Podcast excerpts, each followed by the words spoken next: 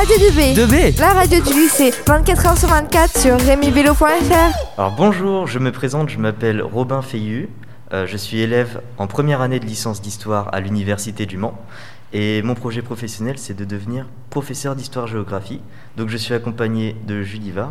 Bonjour, je suis Julie Var et euh, je suis présent ici aussi avec mon camarade pour interviewer euh, un professeur d'histoire euh, présent ici au lycée, euh, au lycée de Nogent-le-Rotrou, lycée Rémi Bello.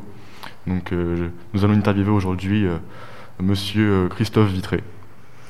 Donc euh, si on est là, euh, c'est pour savoir si on veut vraiment faire professeur d'histoire, pour déterminer en toute connaissance de cause si c'est bien notre projet professionnel futur. Donc euh, monsieur Vitré, présentez-vous. Bah, bonjour à tous, Euh, mon nom et mon prénom, ça c'est fait. Euh, donc j'enseigne l'histoire-géographie, j'interviens aussi en EMC, j'interviens également en section européenne. Euh, je suis arrivé dans l'établissement en 2010 et euh, je m'attends à toutes les questions possibles et imaginables. Et Florian, euh, pourquoi tu es ici toi? Alors bah moi je suis, euh, ça tombe bien en stage avec justement Christophe Vitré puisque moi euh, je suis en master 1 euh, MEF, euh, mention histoire-géographie puisque j'ai pour projet du coup de devenir aussi professeur d'histoire-géographie. D'accord. Et euh, du coup, tu as eu ta licence? Ouais, alors on a eu la licence, euh, un peu la licence Covid, mais euh, oui, il y a eu la licence euh, euh, que j'ai fait à Tours, euh, donc les, sur les trois ans, et puis donc euh, j'ai pu avoir la, j'ai eu la chance en fait de pouvoir revenir en master euh, sur le même site, et donc du coup je poursuis encore euh, pour euh, un an et demi. D'accord. C'est super. Et euh, du coup, monsieur Vitré, quel est votre parcours professionnel? Bah, moi j'ai un parcours euh, assez linéaire. euh, j'ai donc euh, j'ai suivi le cursus très normal, lycée. J'ai fait euh, une classe prépa, j'ai fini ma licence à la fac, CAPES, et puis euh, et puis ensuite euh, j'ai eu j'ai eu le concours pardon euh, du premier coup. J'ai fait un premier établissement lorsque j'étais stagiaire à Romorantin en lycée déjà. Ensuite je suis arrivé à Nogent. Euh, J'étais euh, la première année euh, deux tiers de mon temps ici, un tiers de mon temps à, à Brossolette, au collège Brossolette pour ceux qui connaissent. Et ensuite, je suis arrivé définitivement à, à Rémi Vélo. Est-ce que pendant votre parcours universitaire ou scolaire, vous avez rencontré des, difficultés ou des doutes concernant votre orientation Des doutes, non. Des difficultés, euh, j'ai envie de dire les difficultés euh, classiques d'un étudiant. hein. Vous êtes euh, tous les trois étudiants à des niveaux différents. La plus grosse difficulté, j'allais dire, c'est euh, euh, lors de mon passage à, la fac, euh, il y a eu des mouvements étudiants qui étaient ce qu'ils étaient. hein. J'ai pas, ils étaient légitimes, il n'y a pas de problème. Mais c'est vrai que ça a rendu un peu l'obtention de la licence à l'époque un peu compliquée. Des doutes, non, et des grosses difficultés non plus. D'accord.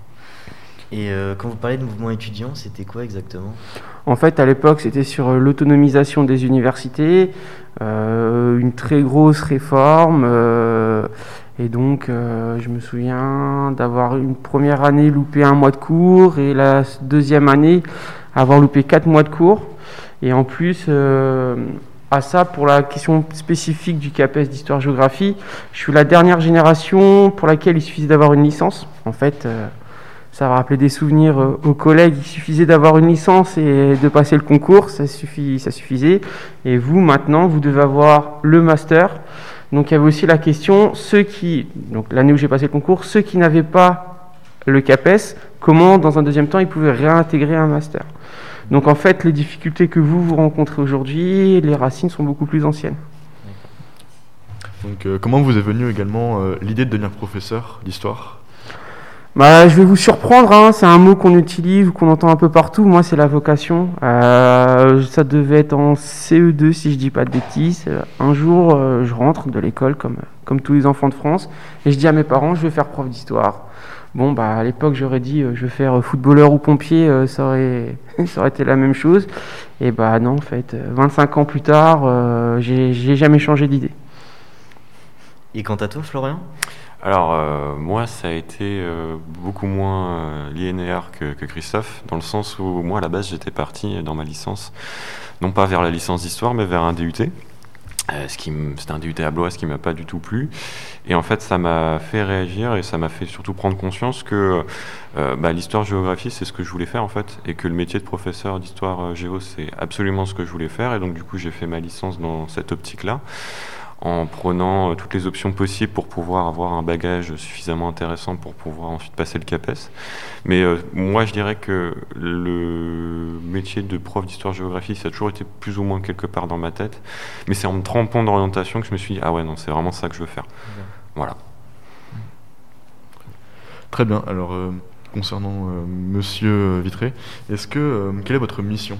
En tant que prof d'histoire Est-ce que vous avez des ambitions futures, euh, vos projets euh, en avenir De l'ambition future faut que je fasse attention à ce que je dis, parce que j'imagine que mon chef d'établissement va écouter. Euh, non, de l'ambition, je me sens très bien dans ce que je fais, et c'est pour ça que j'ai tout de suite dit oui quand Florian m'a sollicité pour venir en stage, ou quand vous, vous m'avez sollicité pour l'interview. Euh, après, euh, le mot mission, je, vous le dites au singulier, quelles sont mes missions en tant que prof ou... Oui, s'il vous plaît. Il y a, on, a forcément plusieurs euh, casquettes de manière très académique, j'ai envie de dire. on est là pour vous préparer au bac, on est là pour vous préparer au supérieur, on est là pour vous transmettre un certain nombre de connaissances et de compétences. depuis toujours, entre guillemets, je suis également professeur principal. Alors, moi, c'est toujours sur les niveaux première et terminale.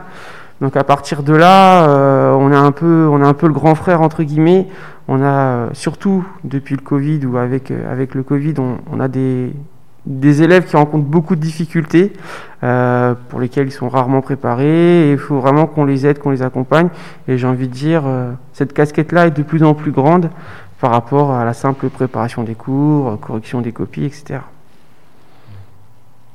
Donc euh, vous diriez que le métier de professeur d'histoire est de plus en plus dur à cause du Covid après, on va dire que la pandémie, c'est une, parenthèse. Hein. Euh, j'espère que dans 30 ans, on aura tourné la page. Euh, oui, ça a été compliqué parce que pour, j'ai envie de vous dire, n'importe quel métier, on n'était pas prêt. On n'était pas préparé, on ne savait pas ce que c'était. Du jour au lendemain, il a fallu réinventer du télétravail, du travail à distance, etc. Je pense que tous les profs vont se reconnaître. Hein. Combien de parents on a croisé dans la rue, à Leclerc, euh, chez le boulanger, nous dire Ah ben en fait, avoir son enfant, euh, lui enseigner, c'est compliqué. Bah ouais. Après, euh, ça a aussi permis euh, de développer d'autres choses. Euh, beaucoup d'élèves ont dû gagner en autonomie, ils n'avaient pas le choix. Beaucoup d'élèves ont dû euh, apprendre à travailler par eux-mêmes, ils n'avaient pas le choix.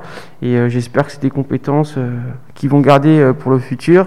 Et puis ça a été, même si c'était le cas depuis plusieurs années, ça a été l'entrée, c'était l'arrivée en force du numérique. Hein, pas le choix, les visios Pronote, euh, produire des ressources, les envoyer, les recevoir. On est, un petit peu des informaticiens maintenant. Très bien. Quelle vision est-ce que vous avez de votre métier quand vous étiez étudiant, voire plus jeune? Et euh, quelle est votre vision maintenant? Est-ce qu'elle a changé? Est-ce qu'elle a évolué? Il y, a, certains collègues ou il y a certains formateurs qui euh, partent du principe qu'un prof dans sa classe, il se met en scène, etc. Et c'est pas faux parce que finalement, euh, être prof, c'est être seul face à 25, 30, 35 élèves. Euh, j'ai envie de vous dire, même matériellement, dans certaines salles, il y a une estrade, etc. Donc on se met forcément un peu en scène. Après, je pense que, à titre personnel, je pense pas être très différent au lycée, de, être différent de l'extérieur du lycée. Donc, euh, moi, euh, ça se passe très bien. J'ai une vision très positive. Ce qui est, ce qui est agréable depuis lundi, c'est qu'avec Florian, qui arrive avec son regard d'étudiant, etc., il me pose beaucoup de questions sur qu'est-ce que le métier, etc. On a une petite blague entre nous, c'est de dire que forcément, euh, les profs de fac, quand ils font du quand ils, font cours magistral, euh, ils vous apprennent pas à être prof, c'est, pas leur mission entre guillemets. Mais euh, je pense que Florian, il voit depuis lundi matin euh, un milliard de petites choses qu'on fait au quotidien, etc. Ce que je disais tout à l'heure, c'est un peu du travail invisible. Il me posait la question, je sais pas si c'est mesurable, mais je pense que le cours en lui-même, c'est un tiers de notre travail maintenant. D'accord, c'est très intéressant. Est-ce que vous avez des conseils ou des qualités qu'on doit avoir pour exercer ce métier? Bah, Des qualités, euh, l'écoute. Je veux dire, euh, être prof, c'est un peu un sport collectif. Hein. Euh, si vous n'aimez pas le relationnel, si vous n'aimez pas le contact, si vous n'aimez pas entendre, si vous n'aimez pas écouter, ça va devenir très très très compliqué. Par exemple, euh, quand vous donnez un devoir et que vous le corrigez, vous pouvez vous agacer contre vos élèves qui n'ont pas appris, qui comprennent rien, etc. Mais ce qu'il faut savoir aussi, c'est que quand vous corrigez vos élèves, vous, corrigez vous. Et donc quand au bout de 10 copies, 15 copies, 20 copies, euh, c'est toujours les mêmes erreurs, bah, c'est qu'en fait votre message il n'est pas passé. Donc à partir de là, soit vous dites vos élèves sont bêtes, ils sont fainéants, etc. Soit à un moment donné, c'est peut-être vous aussi qui n'avez euh, pas réussi à, transmettre le message. Donc un bon prof, bah, c'est, je pense oui, c'est quelqu'un qui sait écouter, qui sait se remettre en cause. Euh, faut pas imaginer que c'est que des gentils animateurs euh, du centre aéré. Vous pouvez avoir vos qualités, vos défauts. Hein. C'est pas obligé d'être feu d'artifice à tous les cours non plus. Euh, après la question de la réussite au CAPES, bah, c'est très trivial, hein. c'est le travail. Par contre, le CAPES, faut pas oublier un truc, c'est que c'est un concours, c'est pas un examen. Au bac, il vous suffit d'avoir 10, la licence, il vous suffit d'avoir 10. CAPES, vous pouvez avoir 15 si euh, tous les autres face à vous sont plus forts que vous, euh, ça passe pas. Donc, à défaut d'être le grand compétiteur, etc., il faut, faut, garder en ligne de mire. Euh, tout à l'heure, je disais que j'ai, ou je sais pas si je l'ai dit, peu importe, j'ai été reçu également à, l'agrégation. Je trouve que que ce soit au CAPES ou à l'agrégation, il y a beaucoup, beaucoup, beaucoup de candidats qui doutent d'eux-mêmes, ah je l'aurai jamais, etc. Et c'est sûr que eux, quand le matin du concours, ils se présentent et qu'ils se disent je l'aurai pas, bah, ils l'ont pas. Alors que vous, si vous êtes assis à la, la table d'à côté et que vous dites je vais tout faire pour l'avoir, je ne dis pas que vous l'aurez, mais en tout cas, vous aurez plus de chances que celui qui est à côté de vous dit qu'il ne l'aura pas. Très bien, c'est un message très motivant pour les jeunes qui veulent passer le CAPES. Quels sont les points pour vous positifs, les avantages à exercer ce métier, que ce soit personnellement ou économiquement ou je sais pas ah bah c'est sûr que si vous faites un, petit sondage dans la rue, là, on va vous dire les profs, c'est les vacances, c'est les ponts. Euh, oui, oui. Ouais, ok. euh, pense que ce qui est pas mal, c'est euh, euh, l'organisation du travail. Euh, on ne va pas se mentir, puisque on n'a pas 35 heures de cours, si vous êtes évidemment organisé, ça vous permet d'organiser votre temps de travail, les copies, les préparations des cours, les réunions, les rencontres avec les parents, etc. On est quand même dans un métier vivant. Il y a des gens face à vous, des gens qui ont des sentiments, des réactions, des surprises, des bonnes surprises souvent, etc. Après, euh, le salaire, bah, il est ce qu'il est. Hein. Il, y a, une grille, il y a un avancement, je ne vais pas trop vous en dire. Hein. Euh, de toute façon, tout à l'heure, je parlais de, vocation. On le voit quand il y a des, jeunes profs qui arrivent, des jeunes stagiaires. En général, quand ils ne sont pas faits pour, euh, ça ne traîne pas. Moi, je n'ai pas souvenir, que ce soit ici ou dans d'autres établissements, d'avoir vu des collègues profs depuis 15, 20, 25, 30 ans et vous dire que ça fait 30 ans qu'ils n'ont pas envie d'être prof. Si vous n'avez pas envie le matin, si vous n'êtes pas motivé, en général, ça se voit très rapidement. D'accord, donc euh, il faut être très motivé et ça doit être notre vocation si on veut vraiment réussir. Bah, ça doit être votre vocation. Après, je ne sais pas s'il faut aller jusqu'au terme de, vocation. Euh, tout à l'heure, Florian disait, lui, il était parti dans un BTS dans le numérique, mais en même temps, il avait ça derrière euh, la tête. Ce qui est sûr, c'est que prof, c'est pas un métier que vous faites comme plan B ou plan C ou etc. En plus, tout à l'heure, on parlait également de masterisation. Euh, j'ose espérer qu'un étudiant qui irait jusqu'à Bac plus 5, qui aurait 22, 23, 24 ans, peut-être même plus, euh, qui passe le concours, qui l'obtient, s'il faut euh, tout ça pour s'apercevoir qu'il n'est pas fait pour ça, bah, il a un peu perdu son temps. Hmm. D'accord. Est-ce qu'il y a aussi des aspects négatifs ou des points frustrants dans votre métier? Bah, Les élèves, hein, c'est des sales gosses, faut le dire. Hein. Non, non, non, bah, des aspects négatifs, euh, oui, de la frustration parfois, parce que, euh, je sais pas, vous avez un élève en difficulté ou qui a des lacunes et euh, vous n'arrivez pas, vous pas à l'amener là où vous voulez. au bac, ce qui échec, il y a deux profils. Il y a l'élève qui n'a rien fait pendant trois ans et j'ai envie de vous dire, bah, bien fait pour lui. Puis vous avez des élèves qui, qui échouent au bac, qui donnent tout, etc., et qui l'ont pas, et là c'est forcément un gros sentiment de, frustration. Ou alors, autre cas qu'on a même de plus en plus, des élèves qui ont une scolarité tout à fait normale, ils ont leur bac, mais sur Parcoursup, pour des raisons X ou Y, ils n'obtiennent pas euh, ce qu'ils veulent. Euh, la frustration également, c'est euh, on nous en demande beaucoup, que ce soit dans les contenus, dans les missions à côté, etc. Et on ne nous donne pas forcément toujours le temps, on ne nous donne pas toujours les moyens, etc. je veux dire, à Rémi Vélo, vous êtes dans un lycée, il y a tellement de belles choses à faire, etc. et parfois 24 heures dans une journée, ça suffit pas. Euh, donc, euh, concernant la préparation de vos cours, euh, comment ça se passe? Combien de temps ça vous prend? Est-ce que toutes les années scolaires vous changez à peu près vos cours ou ça reste globalement la même chose? Sur les dix dernières années, je dois être à troisième réforme des programmes. Donc, vous voyez, les programmes ils changent tous les 4-5 ans. Donc, bon, on ne peut pas dire que vous ayez le temps réellement de, de vous installer. Euh, j'ai pas souvenir aujourd'hui, en 2021-2022, d'un cours euh, tel quel copier-coller que je faisais euh, il y a déjà 10 ans. la préparation des cours, après, j'ai envie de vous dire, il y a des trucs que vous maîtrisez plus ou moins. Moi, par exemple, je suis géographe de formation. il y a des cours, c'est tellement évident pour moi. tac, tac, une carte, un paysage ou autre, et c'est parti.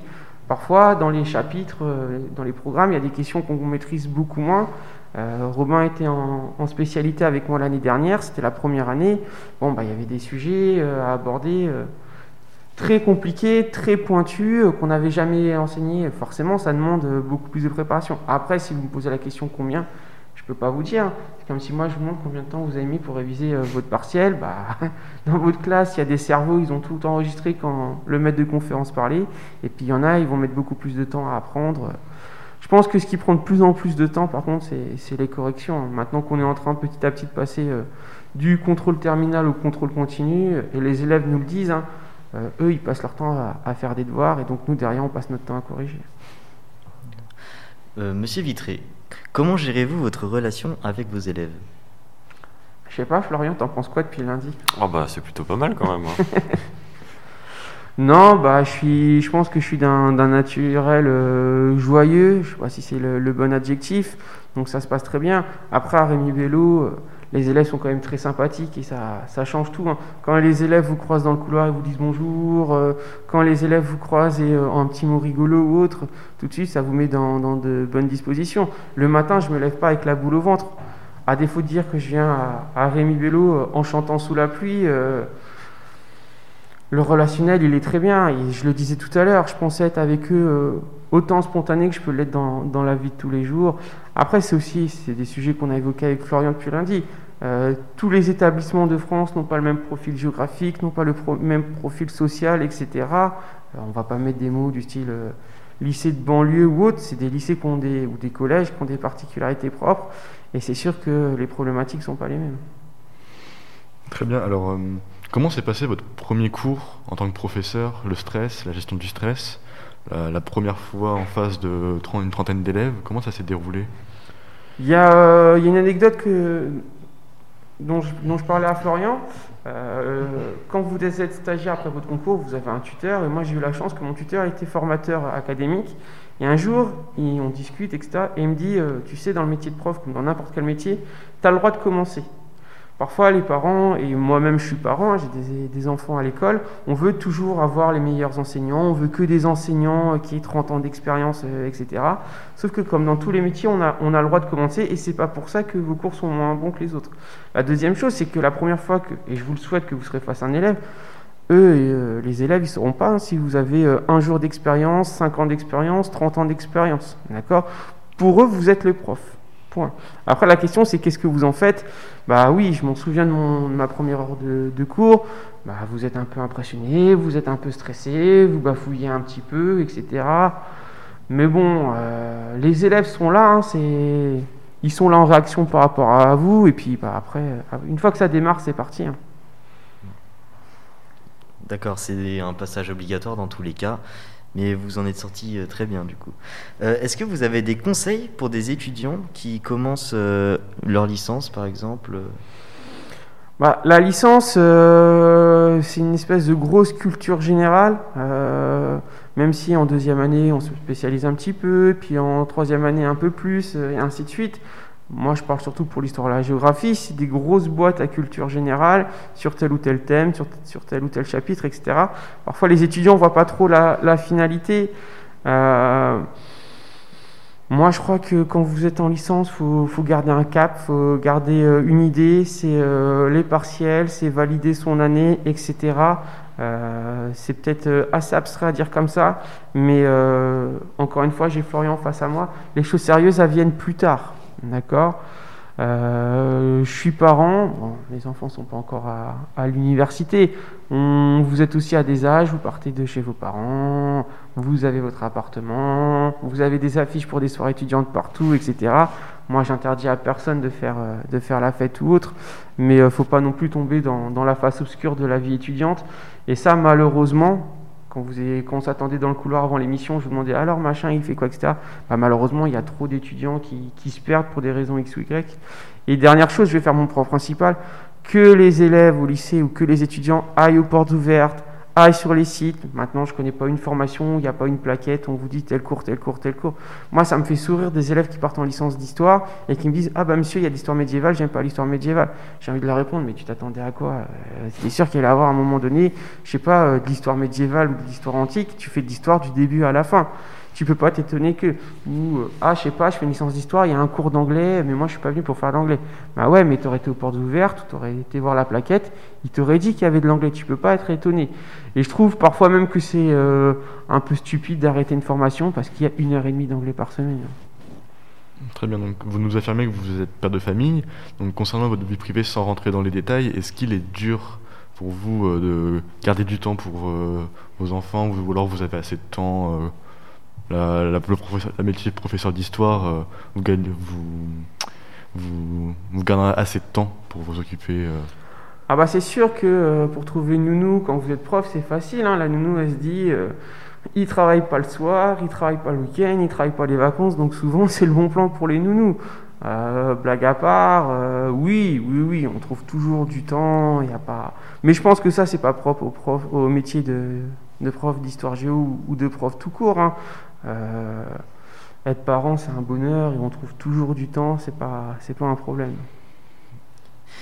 Euh, sinon, euh, Florian, vu que tu as réussi ton CAPES, est-ce que toi tu as des conseils à nous donner vu que tu viens de réussir ta licence? Alors, moi, ce que je peux vous dire, déjà, c'est, je rejoins Christophe sur ce qu'il a dit tout à l'heure, c'est déjà dans votre licence où effectivement, il ne faut pas tomber dans le dépend de la vie étudiante, etc., parce que c'est un piège où on part vite dedans. Moi, ce que je peux vous conseiller, c'est que, en tout cas pour la licence 1, faut se bétonner, à, enfin, faut, je dirais, euh, le terme n'est peut-être pas très bon, mais il faut se buter en fait à la licence, parce que tous les acquis que vous aurez en licence 1 vous serviront pour la suite. Et euh, moi, je reviens par rapport en fait à mon expérience personnelle. Euh, vous avez donc normalement des options. vous pouvez choisir géo, archéo, ce genre de choses. Tout, est, tout peut servir en fait. Moi, par exemple, ce que j'ai fait, c'est que j'ai fait, euh, bah, Cédric est juste à côté, j'ai fait deux ans de sociaux. Et euh, en première vue, on pourrait se dire que pour un professeur d'histoire-géographie, c'est pas super utile. Et pourtant, si, c'est clairement utile, puisqu'en fait, euh, la sociologie, bon, c'est, je vais pas faire l'affront de, dire ça, mais bah, c'est un peu l'étude des groupes. Et la classe que vous avez, c'est un groupe. Donc en fait, c'est toujours intéressant de savoir par rapport à ça. Et puis après, j'ai fait une prépa de géo parce que j'avais un petit peu de retard en géo. Mais en tout cas, moi, ce que je peux vous dire pour votre licence, c'est multiplier euh, peut-être les expériences, les cours auxquels vous pouvez assister, parce que ça pourrait toujours plus ou moins servir dans un certain, si vous voulez, dans une certaine limite quand même. Aller faire des cours de maths, ça va pas vous servir. Mais si vous voulez, prenez un maximum d'expérience, prenez, surtout faites des stages, ça c'est super important. Si la licence vous laisse l'occasion de faire des stages, allez-y parce que c'est vraiment le moment de se confronter à la réalité et surtout conforter ou pas conforter euh, votre choix de devenir professeur? Et pour revenir donc du coup sur euh, comment bien réussir sa licence, bah, vraiment, euh, faut vraiment avoir les bons acquis, je dirais, en, licence 1. Il faut vraiment se buter à ça. Et puis donc après, en licence 2 et en licence 3, ça se fait assez facilement et c'est une continuité. Mais il faut toujours garder un rythme de travail qui est assez important parce que on en discutait avec Cédric euh, en, mai. Euh, en histoire, à la différence des autres et la géo, enfin à la différence des autres licences, vous êtes quand même sur un rythme de travail qui se rapproche un peu quand même de la prépa, puisqu'en fait l'histoire et la géographie, comme ces deux matières, ça demande énormément de, compétences et de connaissances. Donc du coup, faut, comme disait Christophe, faut pas avoir peur de se dire ah bah je vais faire de la moderne, ça, ça m'ennuie, j'ai pas envie de faire ça faut savoir faire un peu de sacrifice aussi, de se dire, parce que moi par exemple, je déteste la moderne. Et pourtant, j'en ai fait pendant trois ans, j'en suis pas mort. Mais il faut se, si vous voulez, il faut se motiver à ça, il faut se raccrocher, euh, si c'est un peu difficile, aux, choses que vous aimez, aux, matières que vous aimez, aux parties de l'histoire que vous aimez. Et puis, euh, enfin, j'ai pas vraiment de super conseils à, part vous dire de travailler, mais voilà, de jamais louper une heure de CM, etc. C'est même si des fois je sais c'est tentant, mais euh, il faut, il faut pouvoir toujours être en capacité de et en fait, c'est ça, être dans l'objectif de, à chaque fois que vous arrivez en cours, bon, aujourd'hui, je vais apprendre des trucs. C'est vraiment toujours. Euh, moi, je vois ça, euh, je vois un peu mon cerveau comme une éponge. Je récupère les connaissances et je les garde. Et pour la licence, ça me servira peut-être pas forcément plus tard, mais ça me servira dans la vie de tous les jours. Et donc voilà, pour la licence, soyez curieux, c'est important. Allez à la bibliothèque universitaire, euh, regardez les bouquins, même si vous avez un temps libre, vous n'avez rien à faire. Euh, regardez des livres, parce que forcément, si vous êtes en histoire, c'est que ça vous intéresse. Intéressez-vous sur un sujet. Des fois, ce que vous pouvez faire, c'est rendez-vous maître d'un sujet, c'est-à-dire il faut se renseigner à mort, etc. Parce que généralement, en licence 2 et en licence 3, on vous demande des écrits qui sont en fait un peu des mini-mémoires. À Tours, c'est comme ça, peut-être comment c'est pas comme ça. Mais en tout cas, ça vous permet en fait de, si vous voulez, de bien prévoir. Et euh, vraiment, euh, enfin, je sais pas, c'est parce qu'en fait, on apprend tous de manière différente. Mais euh, voilà, n'abandonnez pas. Enfin, il faut, faut vraiment être, euh, être motivé. Mais si vous êtes en histoire et que vous passez en fait après la licence 1, c'est que normalement vous êtes motivé. Donc en soi, ça se passe, ça se passe bien. Euh, en licence 2, ça sera très intéressant puisque normalement c'est beaucoup d'exposés. Donc ça vous prépare en fait, parce qu'en fait quand on fait un exposé, en fait on fait un peu un cours. C'est un peu différent, mais il y a une structure qui est quand même assez similaire. Donc voilà, et puis après en licence 3, on vous fait quand même beaucoup travailler votre expression écrite et votre manière de, aussi votre, euh, votre matière, euh, enfin je veux dire votre euh, capacité de enfin, parler, enfin voilà, enfin de dispenser les connaissances. Donc en fait la licence, ouais, la licence ça se découvre vraiment évidemment donc en trois parties, donc les, trois, je veux dire les trois années. Et chaque année vous participez et vous, si vous voulez, vous approfondissez des compétences qui vous serviront après. Et vraiment pour la licence, euh, je sais pas pour, pour, trouver en fait un mot de la fin, mais c'est vraiment si normalement ça vous plaît, euh, ça se fait tout seul. C'est-à-dire que c'est du travail plaisir et en fait vous vous amusez, etc. Et puis si vous êtes dans une optique de ah bah quand j'apprends des trucs je suis super content, etc. Que je peux le disputer, enfin je veux dire je peux le, je peux le raconter à d'autres gens derrière. Si ça vous plaît, bah, vous avez tout gagné. Et après la licence d'histoire elle se fait super facilement quoi. Voilà, c'était un peu long, mais. Moi, j'ai pas un mot de la fin, mais je rajouterais juste euh, un truc, un peu de prof principal. Euh, à moins vraiment que vous fassiez une licence pro en troisième année, euh, on fait pas une licence pour faire une licence. En général, on fait une licence pour faire un master. Donc, vous, ce qui vous intéresse, c'est le master MEF enseigner. en général, il y a de la place, mais euh, dans d'autres masters où vous allez avoir beaucoup, beaucoup moins de place, hein, il y a des masters qui vont recruter 20-25 euh, étudiants par an. Euh, la petite sélection que vous avez connue à Parcoursup, où vous pouvez avoir 100, 200, 300 places en licence, bah, quand vous vous retrouvez à seulement une, une vingtaine ou une trentaine de places en master, bah, c'est les meilleurs. Donc euh, c'est bien gentil d'avoir tout le temps ces partiels au rattrapage ou avec 10 de moyenne, etc. etc. Mais euh, si vous visez un master un peu précis ou un peu, un peu demandé après, bah, je vous referai la même remarque que tout à l'heure. C'est un peu dommage d'avoir 21, 22, 23 ans et que votre, euh, votre histoire d'amour avec la fac s'arrête comme ça, juste parce que bah, vous n'avez pas fait grand-chose en licence en fait. Très bien, donc merci de nous avoir accordé du temps. merci à vous deux pour moi, enfin pour nous deux, ça, nous avons fini les questions, l'interview. Merci de nous avoir écoutés et merci d'avoir pris du temps et de nous avoir accueillis euh, ici. Merci d'avoir répondu à nos questions. C'est quand vous voulez. Ah, je vous en prie. Souriez Souriez Vous êtes sur Radio 2B